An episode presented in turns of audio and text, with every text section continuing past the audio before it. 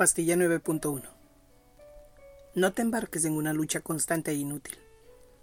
La adolescencia pasará. Así que concéntrate en mantener hasta entonces una buena relación. Aunque suene duro, hoy lo quiero llamar amansar las fieras.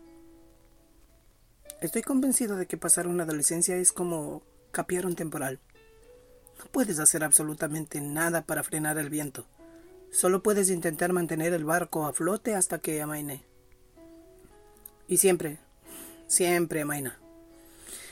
A veces el fin de la adolescencia es brusco, casi como si hubiera tenido lugar una de aquellas ceremonias de iniciación.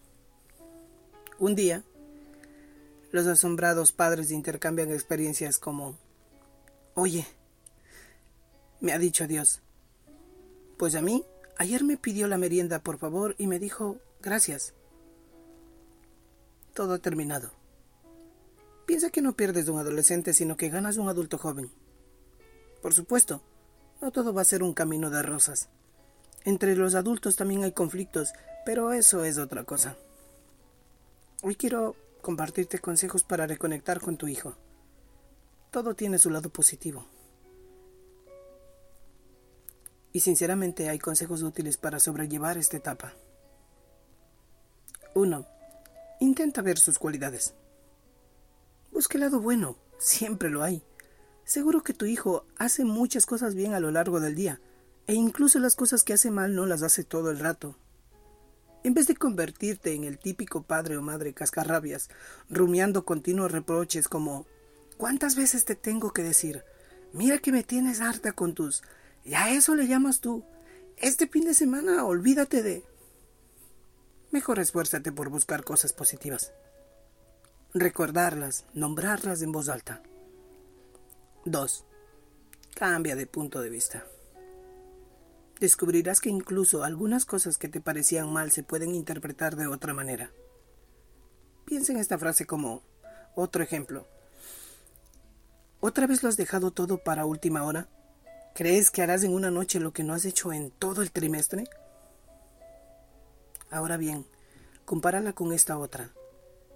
Ayer te quedaste estudiando hasta muy tarde. Veo que este trimestre te lo tomas en serio. O bien, te pasas todo el día de cháchara con los amigos. Más te valdría hacer algo útil. Frente a esto, tus amigos te quieren mucho. Siempre te llaman. Suena difícil, pero simplemente inténtalo. 3. Habla bien de tu hijo. Los trapos sucios se lavan en casa. Los padres caemos con demasiada facilidad en la pequeña venganza de reunirnos con otros padres para poner verdes a nuestros hijos. Y decimos siempre, sí, te cuento cómo tiene la habitación. Y él encima va y me pide dinero para comprar cosas. Esto, por favor, intenta evitarlo. ¿Qué pensarán los demás de tu hijo si hasta sus propios padres lo critican? ¿Te gustaría a ti que tu hijo fuera contando todo lo que sabe de ti? 4. Recuerda tu adolescencia. Haz memoria. Ah, qué bien discutiste alguna vez con tus padres. Y más de una. Intenta recordar qué sentías, por qué dijiste lo que dijiste y por qué hiciste lo que hiciste. Intenta imaginar qué sentían tus padres, porque dijeron lo que dijeron. Seguro que ahora te resulta más fácil. Aún así todavía estás convencido de que tenías la razón, toda la razón, y de que tus padres eran un, unos retrogrados y autoritarios pues a lo largo mejor es lo que piensan ahora tu hijo. Que tú eres aburrido, que no le entiendes y muchas cosas más. Solo dale su espacio. Entiéndeles desde adentro de ti mismo, haciendo un retroceso de lo que tú en su momento fuiste. 5. Dale tiempo. Y a lo mejor también tiene razón. O también se equivoca.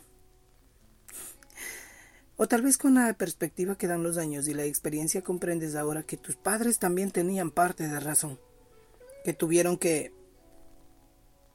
o que honradamente creyeron que tenían que... Y sabes, hacer lo que hicieron, pero tú tampoco se lo pusiste fácil. Pide ahora disculpas a tus padres y deja de esperar que tu hijo comprenda en dos días lo que tú has tardado 20 años en descubrir. 6. Piensa que es lo importante. Reserva tu autoridad para los problemas serios. ¿Qué más da que se tiña el pelo de verde o de rojo? Si saca buenas notas. ¿Qué importa que estudie delante de la tele o mientras oye música? Evita todos los conflictos que puedas evitar. Transigue en todo lo que puedas transeguir. Y no temas ejercer tu autoridad cuando sea realmente necesario, cuando haya que cortar de raíz algún peligro. Si no lo has desperdiciado tu autoridad, prohibiendo mil tonterías, es más fácil que te obedezcan en lo que realmente importa. te Mantén la calma. Antes de decir o hacer una tontería, cuenta hasta diez, hasta cien, hasta un millón. Y al final, mejor que no digas nada.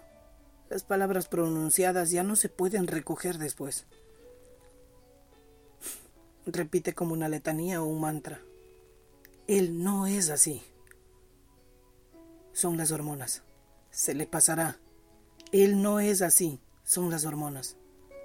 Repite esto siempre y te ayudará a entender de que realmente él no lo hace con intención no con intención de lastimarte, no con intención de herirte, no porque para él tú aún sigues siendo ese ícono fuerte, ese héroe, esa heroína. No hagas que te bote de ese pedestal, por favor. 8. Recuerda que te quiere.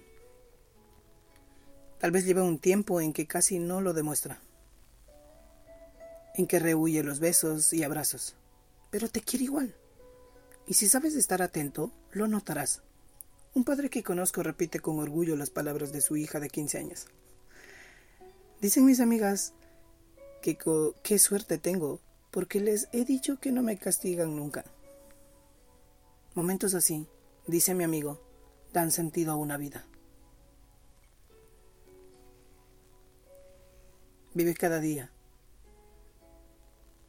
cada día sé feliz con ellos. Si tienes la suerte de compartir con ellos cerca, hazlo. Y para quienes estamos lejos de ellos, nos toca ese grano extra, pero no es difícil. No si todo lo resolvemos con amor. Que tengas un excelente día.